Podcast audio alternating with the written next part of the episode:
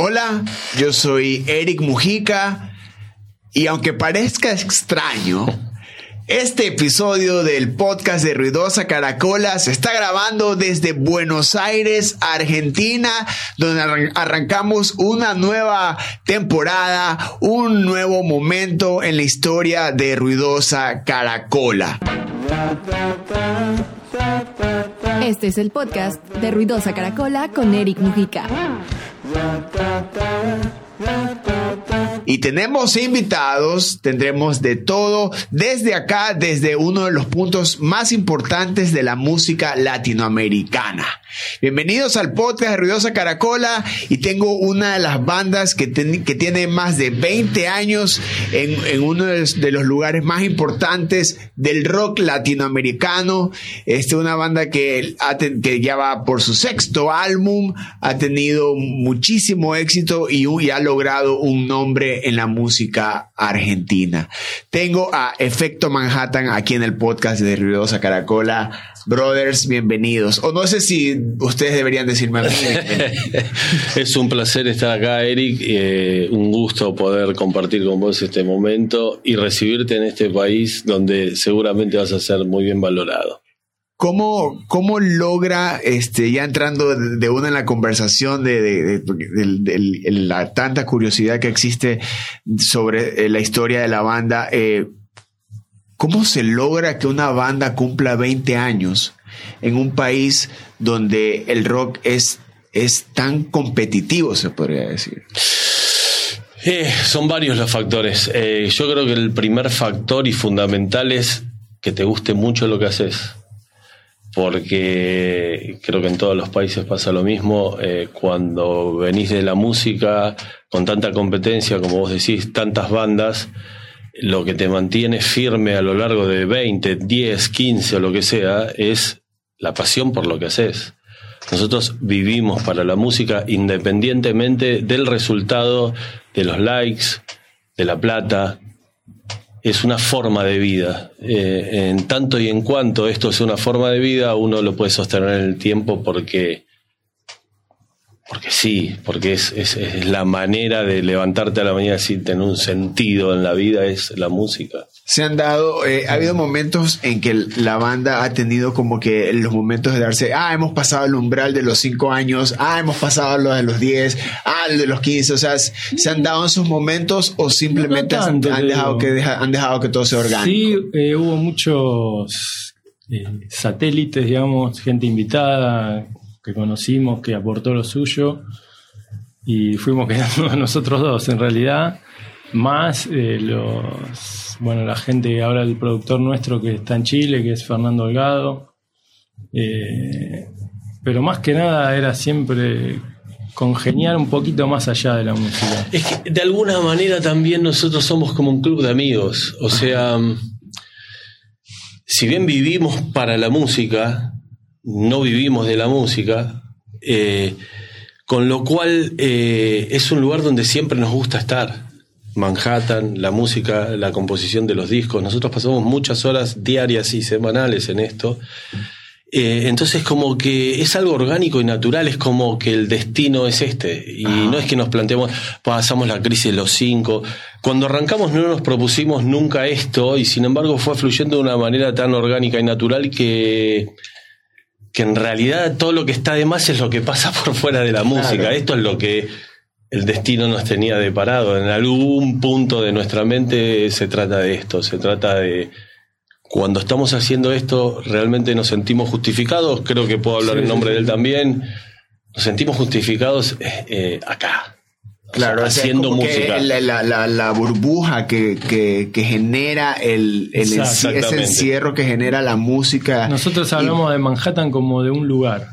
Ajá. Como de un adjetivo también. claro, o sea, le, ponen un lugar a la, música, un personaje también. Y, y eh, en el caso de, Efecto Manhattan, una banda que tiene eh, Pink Floyd, que tiene Bowie, que tiene Stones, pero que también tiene eh, ese sonido que existe en el, en el ADN del rock argentino. ¿Qué es esa parte del rock argentino que tiene la banda? O sea, porque hay muchos referentes que ha tenido la historia musical desde, desde el post dictadura del, de- del- Mm, del país. Eh, pero ¿cuáles son esos sonidos que en realidad marcan en la banda? Lo que pasa, eh, yo mi- en, mi, en mi lugar lo que pienso es que de lo que te alimentás cuando vos empezás a salir a la vida, empezás a salir a la música desde chiquito, vos tenés, ya sea por transferencia de tus padres, por transferencia de tus amigos más grandes o de quien sea, siempre hay gente que te arrimó la música a tu vida. Ajá. Si no hubiera sido así, por ahí hubieras inventado ese camino para vincularte con la música. En ese camino que nos transmitieron por edad y por generación, sonaba Virus, sonaba el pop de Virus, sonaba eh, Sumo, sonaba más tarde Las Pelotas, sonaba Charlie García, sonaba Fito Páez. Esas cosas, más allá de que vos eh, conscientemente no hayas dicho, uh, esta es mi banda, es, eso es algo que te impregna y que vos lo sabrás como músico, que esas cosas que te impregna en el momento menos esperado afloran. Afloran cuando vos agarras una guitarra, afloran cuando tenés que resolver un arreglo de voz, afloran cuando...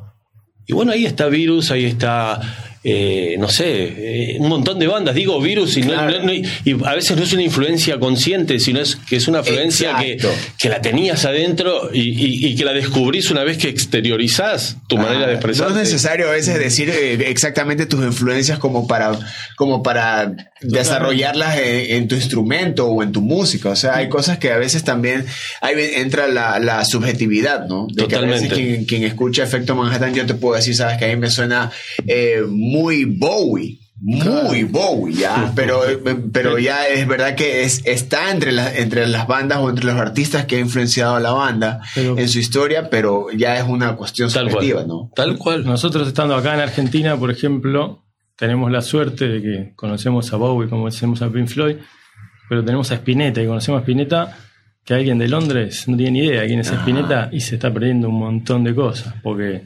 musicalmente está a la altura de cualquiera de los que me nombres, de cualquier lado, Tal cual. digamos, de sus contemporáneos de él, nada, no tiene nada que envidiarle. Y bueno, eso es un plus que tenemos acá. Por más que no, no nunca vamos a hacer un tema eh, como Spinetta, pero eso. No, te- pero son cosas llega, que de alguna claro. u otra manera tiñen tu, tu impronta, tiñen tu, tu voz, tu forma de...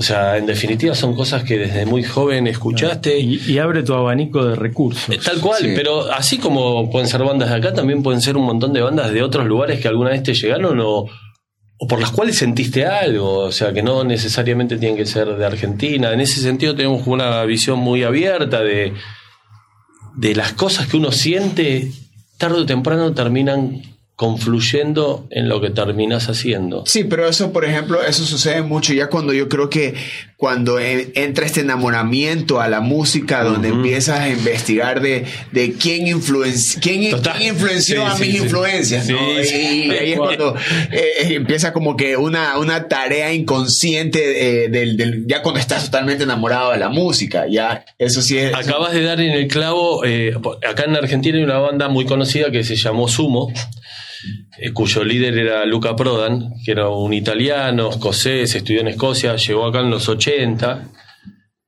eh, y empezó a hacer una música que acá no se había escuchado nunca.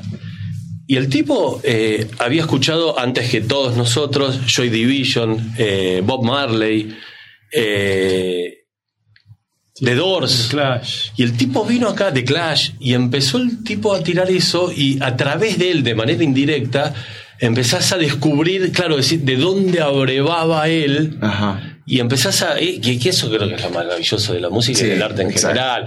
Cuando empezás a, a trazar tus mapas personales de, ah, este viene de acá y este, ¿por qué me fascina? Y, y empezás ahí a armar como un croquis que después... Tiene, sen- de- tiene sentido. tiene sentido Ajá. y de manera consciente o inconsciente, porque para mí hay muchísimo de inconsciente en la música, a la hora de resolver un tema, de componer o de hacer un arreglo, esas cosas afloran. Esas son las que le- este, nos dan la personalidad musical, ¿no? Ya sea de una banda o ya sea del individuo. Este, hay algo que, que comentaste ah, hace unos minutos y hablabas de que viven, se- estamos viviendo para la música y no de la música. Este, es muy interesante cómo a veces se, lo que hacemos en nuestras vidas diarias y eh, hacemos que influya en nuestra vida artística. Hablando de eh, una banda que tiene un comunicador, un farmacéutico, ¿cómo, cómo se logra de que ustedes, este, esos universos, de alguna u otra manera, encajen o, o este, eh, terminen significando canciones en, en efecto Manhattan? Es que yo creo que de la manera en que vos te ganás la subsistencia, la vida, el pan o el sueldo es como la, la parte secundaria de tu vida. La parte principal donde vos te expresás, donde vos te realizás como ser, esa es la verdadera vida de cada uno. De, y, y hay eh, muchos casos, no, no, no, no es nuestro caso el único, digo es muy difícil ganarte. Yo hablo por la Argentina, no conozco por ahí tal vez el panorama completo de Latinoamérica, pero imagino que es difícil en todo lado del mundo vivir realmente de la música. Eh, O sea, a nivel económico hablo. O sea, eh, yo creo que lo principal es la música. Todo lo que uno le roba al sistema es para invertirlo en tiempo para dedicarle a la música. O sea, lo demás es sí, es una manera de sobrevivir y de invertir en esto, que es lo que realmente rea- te realiza como individuo, ¿no? Creo que, creo que va por ahí, no sé si. Sí, ahí tenés cosas a favor y en contra.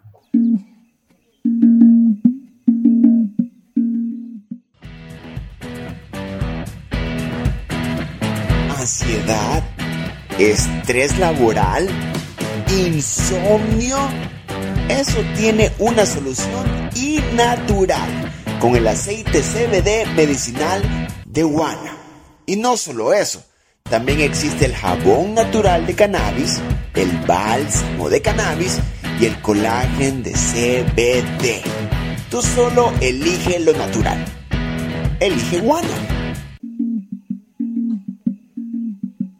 Obviamente me encantaría que vendiéramos millones de discos. Pero no sé si eso haría nuestra vida más fácil o por ahí en algún lado te... Nunca se sabe. No, no, no, nunca se sabe. Nunca se Ahora sabe. que, vende, ahora que se vendieron millones, hay que vender otros millones más. Claro, o sea, yo creo que también. Dije este, una estupidez. Pero, Claro, es, es primero eh, la necesidad artística. pero claro, Totalmente, al vos no tener presión, podés hacer realmente lo, lo que quieras. Y es lo que... Sí, y tener libertad además, porque después, eh, en definitiva, también a veces, sobre todo antes, lo que pasa cuando uno encuentra una fórmula es por ahí terminar prisionero de esa fórmula y desgastarse pronto. Quiero decir, encontraste la manera de vender un tema, un hit y likes. Igual ahora como que, bueno, nosotros somos de una generación Sí, más analógica, sí, sí, no sí. somos tan digitales. Ahora es todo like y cuántos streaming y cuántos no sé qué, o sea, y cuando encontrás en lo que te dio, no sé, 200, un millón de likes, por ahí es, es, es esa psicosis de volver. Nosotros tenemos una libertad absoluta. El hecho de que, o sea, nosotros dedicamos profesionalmente a la música, o sea, como cualquier banda de la que quieras nombrar. Pero tenemos una libertad absoluta en el tema de decir, a mí me importa tres carajos si tengo 500 likes o 250 mil likes como, no sé, en Inframar y jamás nos vamos a fijar en eso. Ahora, me decís, che, te likearon un millón de personas, te entró tanta guita, feliz de la vida y no te la voy a mentir. Y me voy a hacer una estrella de rock, me tomo una- un champagne y me voy a delirar la noche, no pasa nada. Pero no tenemos esa responsabilidad, o sea, la libertad artística Eso no para mí en es- la visión. no entra en la visión. Para nada. Nunca entró. El- y, y hablando ya de las canciones de, de, de- de Efecto Manhattan eh, y en su historia, la banda empieza como, como una banda que canta en inglés. Y de ahí empieza la transición a cantar en español. Pero musicalmente hablando, lo único que cambió fue la manera en que se daba el mensaje. Tal cual. No hubo un cambio de, de- de sonido, de género, de nada. ¿Qué fue que marcó esa, ese, solo ese hecho de cambiar de idioma? Porque de ahí el resto se mantuvo. Mira, cuando arrancamos a cantar en primero, o sea, tanto él como yo y como el resto de los músicos que pasaron por Manhattan, que es un gran club de amigos en el que siempre vuelve- vuelven los que se fueron y se van. Acá nadie se va mal de esta banda. Siempre estamos alternando en un club de amigos donde la música es una excusa para comulgar en un montón de cosas en común. Eh, hacíamos, empezamos a ensayar un estilo de música que el idioma, el lenguaje, era parte del sonido. O sea, no es lo mismo cantar en castellano que, que cantar en inglés. Claro. O sea, digo, el inglés está más lleno de, ni cantarlo, ni de monosílabos, de dos sílabas. No hay, no, casi no existen las esdrújulas. O sea, meter una esdrújula en castellano es mucho más complicado que meterla en Claro. inglés. De manera tal que cuando empezamos con la banda no sabíamos si era un intento más de los varios que veníamos haciendo con nuestras diferentes bandas o era la banda definitiva de tu vida. O sea, hicimos exactamente lo que se nos cantó en los huevos y salió en inglés y dijimos, bueno, ¿por qué nos vamos a preocupar? En un mundo absolutamente globalizado donde tenés bandas como Air de Francia que cantaban inglés, tenías bandas como, qué sé yo, Daft Punk que te cantan inglés, o sea, en ningún lugar fue prohibitivo que vos seas italiano, australiano, eh, bueno, australiano obviamente habla inglés, pero La- las brasileras, ¿cómo se llama? eh, cansé de ser sexy en Brasil. Había un montón de bandas de un montón de países del mundo que cantaban en inglés, con lo cual no, no nos pareció que fuera un límite. Una vez que agotamos esa exploración del lenguaje en inglés, nos pareció una excelente oportunidad empezar a componer en el idioma madre, en el idioma que manejo desde la cuna Ajá. y escribir, que, lo cual significó una libertad absoluta, porque si bien Sí, él sabe mucho inglés, yo algo caso del inglés. No es lo mismo escribir en un idioma que no es tuyo que escribir en tu propia lengua. Pero hicieron mi- algunos discos en No, inglés. Cuatro. sí, O sea, cuatro discos en inglés. Sí, es que y fue alucinante y no me arrepiento y los volvería a hacer, ¿eh? Claro, pero por ejemplo, el, el- ahí, hubo, ahí hubo no solo eh, la necesidad artística o no ustedes quisieron llevar a usted, eh, No, llevar la hay banda. otro tema, hay otro tema que nosotros nos planteamos desde siempre y es el desafío. Ah, ok. Es decir, siempre nos proponemos no repetir las fórmulas y que cada disco implique un desafío nuevo. Cuando hicimos cuatro discos en inglés, ¿cuál fue el desafío? Es decir, sonemos igual, sonemos sin perder la personalidad, claro, pero en castellano. O sea, y así va a ser siempre. O sea, no nos gusta repetirnos. Y cuando hicimos cuatro discos en inglés dijimos, bueno, ¿qué tal si ahora tratamos de sonar como sonamos en estos cuatro discos? Que encontramos una identidad Ajá. por la cual la gente nos descubre y nos conoce, pero en castellano. ¿Cuál fue el desafío? Sacar la red y decir, bueno, ahora hagámoslo en, en castellano con un idioma completamente distinto y desafíos completamente distintos lingüísticos. Y aparte, que todo lo que decís lo entendés. Sí, sí, Ah, tal cual, tal pero, cual. tan- pero en- ahora que cuando lo hicieron en palabras como español, que cargan más significado para el Claro. su lengua. Exacto. pero ya cuando lo hicieron en español ya había un, un sonido definido de la banda. Eso Ya. es buenísimo. Porque Sí. también el, el- el- estamos en una época donde el- es todo tan rápido, Totalmente. ya donde el, el artista o el artista también, o sea, Sí, son sí, sí, sí. dos escenarios, Totalmente. se ven obligados a encontrar una identidad inmediatamente. Total. Ya. O sea, Es eh, una cosa a- demencial. Claro, o ¿viste? sea, yo, yo, eh, yo he estado en dos bandas, eh, tengo proyectos solitarios, pero encontrar el sonido, encontrar la identidad, Totalmente, tu no voz, tu es de un registro. momento al No, otro. Toma años. Y en este y ahora estamos en una época donde no funcionó tu, tu propuesta, chao. Pero, No, pero ni sí, siquiera claro. le dan, se da el chance de Es encontrar. tremendo, eso. es, es como muy vertiginoso lo que Sí, está pasando. Igualmente, también nosotros siempre tuvimos la creencia de que lo que sube o llega muy rápido también baja muy rápido. Sí. Por eso nunca tuvimos apuro en. Tenemos libertad, tenemos libertad, la libertad de que no, eh, o sea, Y para. per- perdón, pero Sí, para sí, por favor. Que una canción o un sonido o algo entre en el disco, atrás de ese quedaron 100 afuera. O sea que de 8 temas ahí. si nada es el Claro, esa es 800 otra. afuera. Esa es otra, porque también años en. el, el- el hecho de, de un álbum o de un EP o como también es, es otro formato que se está manejando ahora que cuente la historia que tú quieres dar en un disco, Totalmente.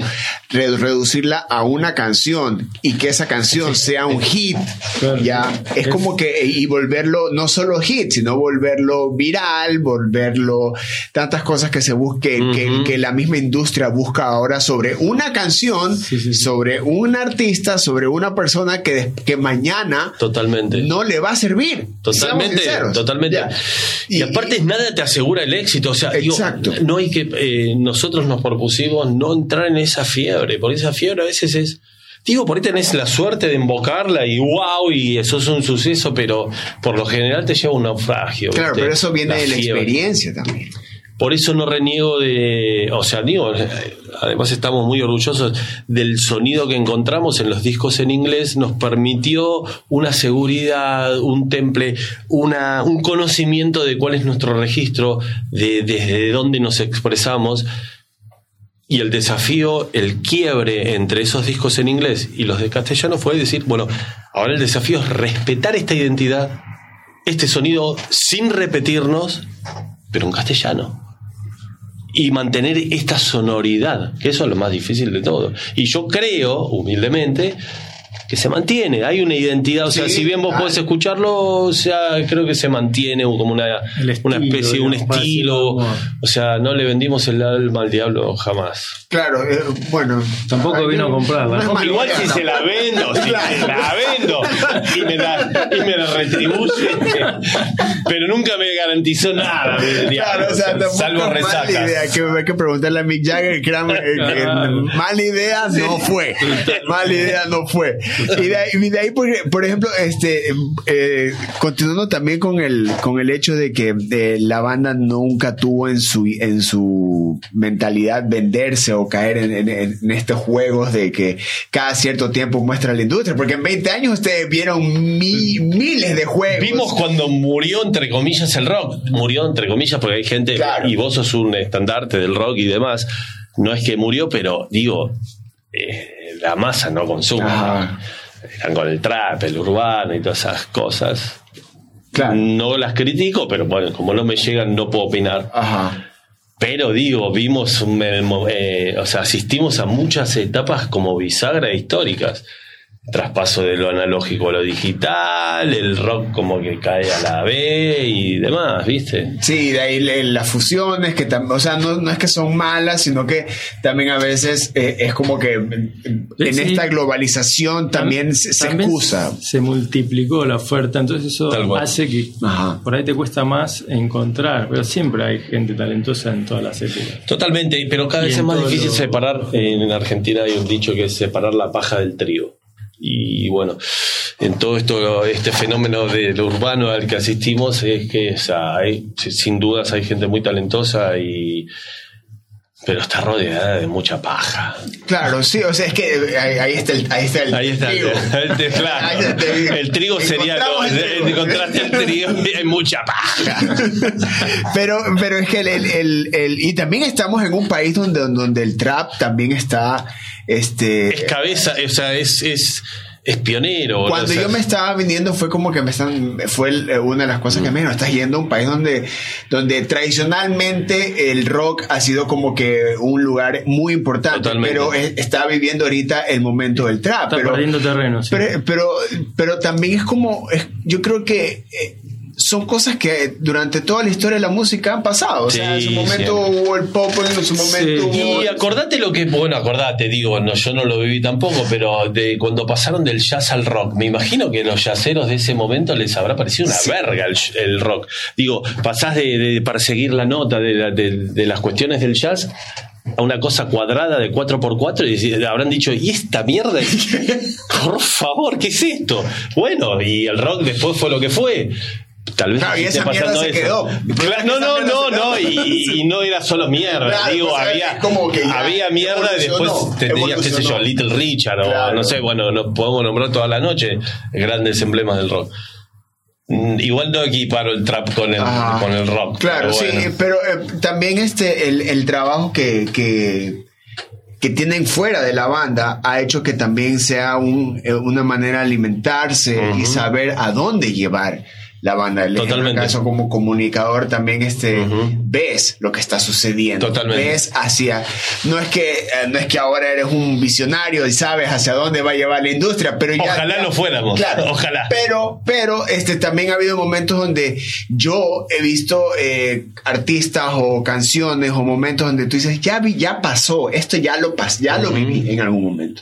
Es como un déjà vu con, que a veces tú dices, ah, esto ya pasó, esto no va a continuar. Totalmente. Ya que tú lo, dices, que tú dices, ok, mejor sigo componiendo la música que tengo, sigo este, eh, pegado como que a mis principios musicales, porque ya sabes que eso en algún momento te, te- te va a jugar en contra si es que por alguna Sí, sí, razón quieres unirte a ese juego. Sí, totalmente, pero a veces también hay otro factor en esto. Que más allá de que hacia dónde vaya la moda, hacia dónde vaya el consumo, Ajá. hacia dónde vaya la música, pasa que impostar un tono en la música es muy jodido. Quiero decir, vamos a suponer, el, eh, urbano, el trap, el reggaetón la rompe. Hoy, es, eh, hoy te podrías ganar la vida haciendo eso. Yo no, no, no podría hacer un trap, pero no por una cuestión de, ni de desprecio ni de nada. No me sale. Porque no mierda, no sé ni cómo mierda hacerlo, ¿me entendés lo que te estoy diciendo? Entonces es ridículo ponerme a pensar, sí, claro, o sea, una cuestión mercantilista decir, no, pero Maxi, por favor, transformémonos en trap. Sería ridículo, sería impostar una voz y No no, te va a salir, no, donde no, estoy soy natural. Le guste o no le gusta a la gente, esto es lo que tengo para dar. Y si no te gusta, mala leche, hermano.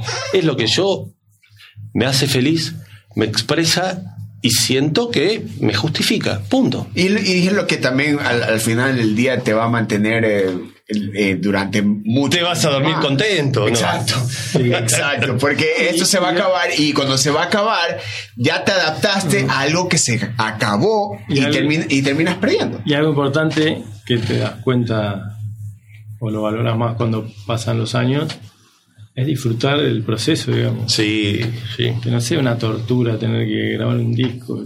No, disfrutalo. Sí, Pues, Sí, porque este, el, el- y es algo que también eh, lo, lo vengo conversando con, con, lo he conversado con muchos colegas que están del, que han estado los, que están de los dos lados, ¿no? De la, de ahorita la inmediatez de hacer música a de que estar en un estudio de grabación también es parte del sueño, ¿no? Del Totalmente. músico, de, no todos. solo estar en el escenario, No, no, sino no. también de ir al estudio, genial, Ya, sí. de ir al estudio, Sí. de estar ahí, de vivir la experiencia, de estar, de sentir que estás grabando tu Totalmente. instrumento en vivo, o sea, captar ese momento que, que se inmortaliza totalmente. Este.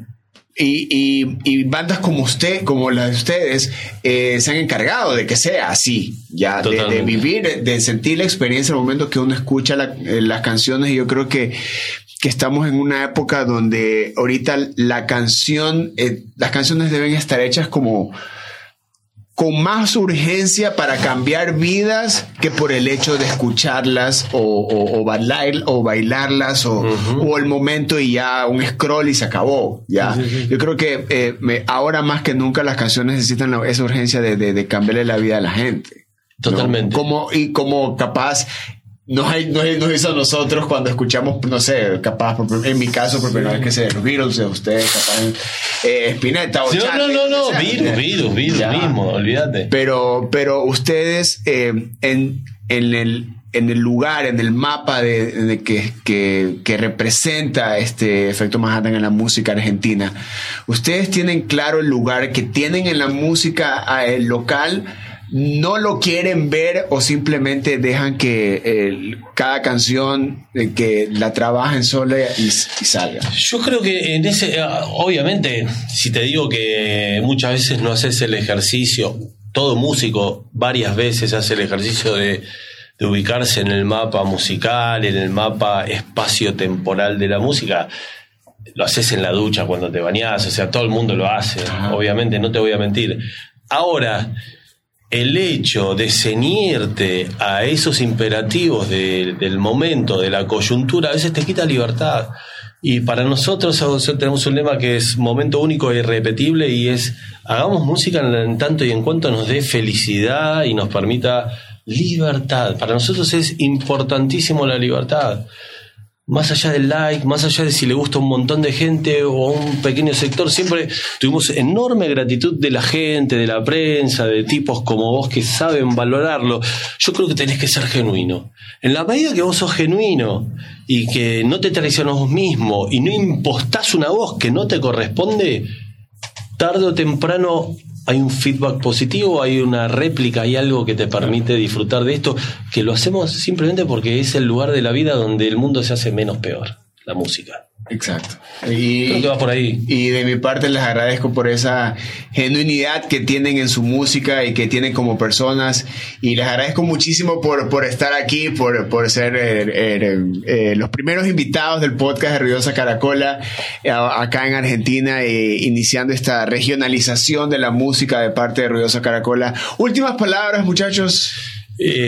Agradecerte la oportunidad que nos diste de estar acá, felicitarte por lo que haces, vos también sos un sobreviviente en este contexto, haces una música que, que me parece que rescata un espíritu en común de lo que es el rock, la música y bueno, nada, eh, cuando quieras acá estaremos apoyándote y, y siguiendo acá. Totalmente, los agradecidos somos nosotros y que viva la música. Que viva. Eh, Efecto Manhattan aquí en el podcast de Ruidosa Caracola. Una maravilla, un sueño desde acá, desde Buenos Aires, Argentina. Ahí tienen más episodios. Este es el primero de muchos que vamos a tener acá. Desde este, desde este momento, bandas argentinas, artistas ecuatorianos, bandas chilenas, peruanas, colombianas, todas. Bienvenidas pasen, manden su material, las, las puertas de Ruidosa Caracola están abiertas.